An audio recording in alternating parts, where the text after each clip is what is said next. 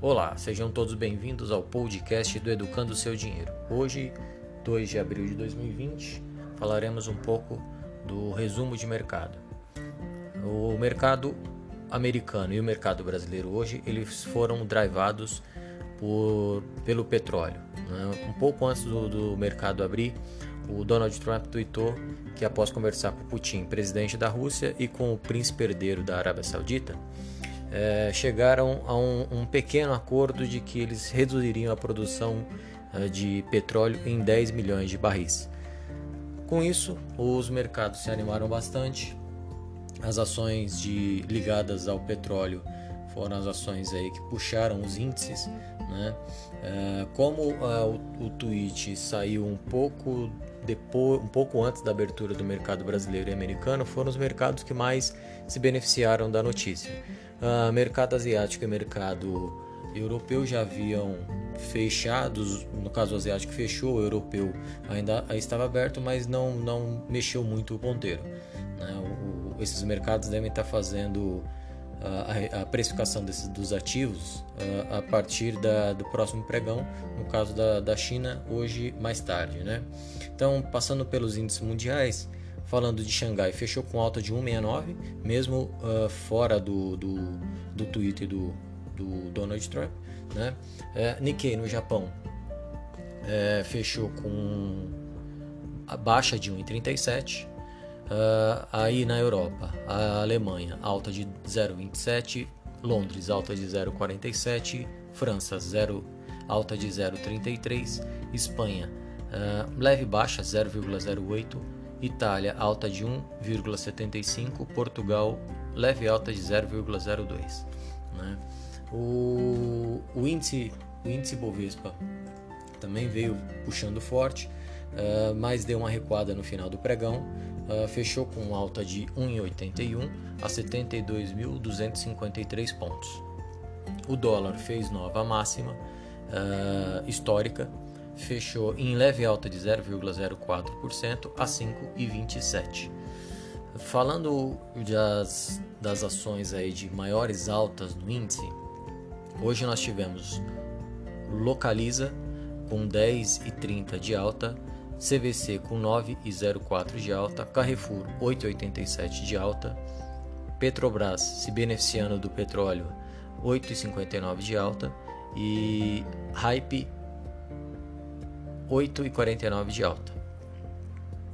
Ah, do lado do lado das maiores baixas, tivemos Via Varejo com baixa de 5,81, Cogna 5,43 de queda Estácio Participação 4,98 de queda, Magazine Luiza 4,24 de queda e JBS 4% de queda.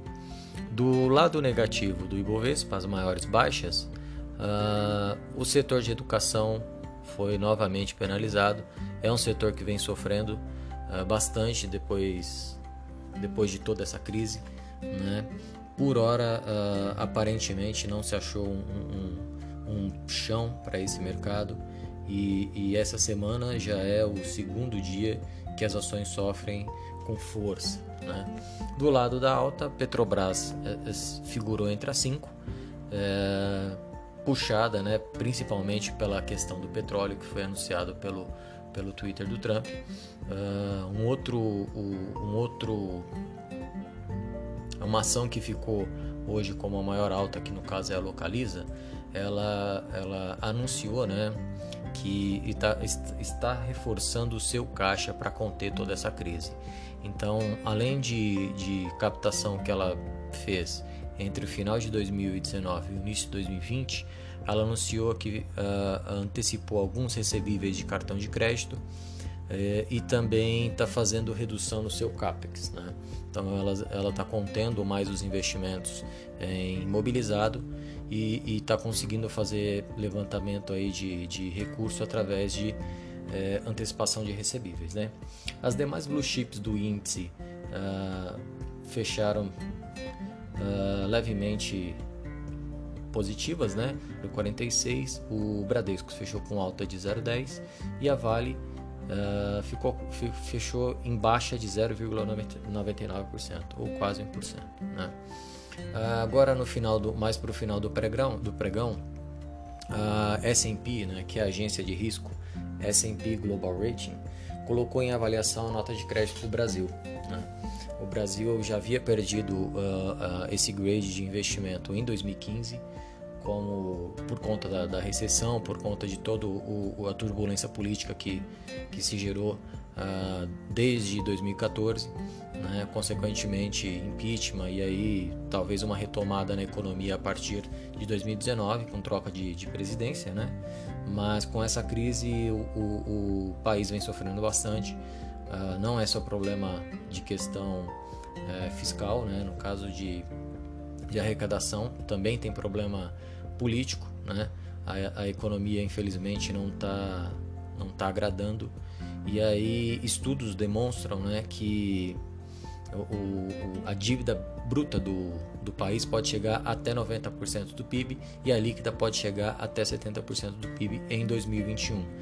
Ou seja, tudo aquilo que foi feito em 2019, por exemplo, como reforma da Previdência, por conta dessa crise, pode não surtir o efeito que o governo esperava. Com isso, a economia por hora ainda é uma incógnita. cálculos estão sendo feitos para saber o tamanho do estrago durante todo esse período de turbulência. algumas projeções é, é, estão sendo feitas, né? Essa da S&P, por exemplo, é uma projeção que eles, que eles estão usando aí para analisar a nota de investimento. Essa nota para o Brasil seria ótima se o Brasil fosse é, é, ranqueado como um, um país bom para se investir. É o que o país precisa no momento de capital uh, estrangeiro, que o capital estrangeiro venha com força, pelo menos para tentar uh, uh, dar o, primeiro pontapé aí na economia e, consequentemente, dar o início do, do primeiro giro da roda para que a gente consiga entender que a roda vai começar a girar e aos poucos o país vai retomando a, um nível de crescimento adequado, com baixo nível de desemprego, né, ou criando mais empregos aí para que a situação fique toda a, a, a favor né, do vento. Por hora é isso. Vamos fechando por aqui. Se gostou do, do comentário, dos comentários, compartilhe, indique nosso canal para, para mais pessoas para que a gente possa divulgar isso uh, e que as informações cheguem a todos. Muito obrigado e até mais.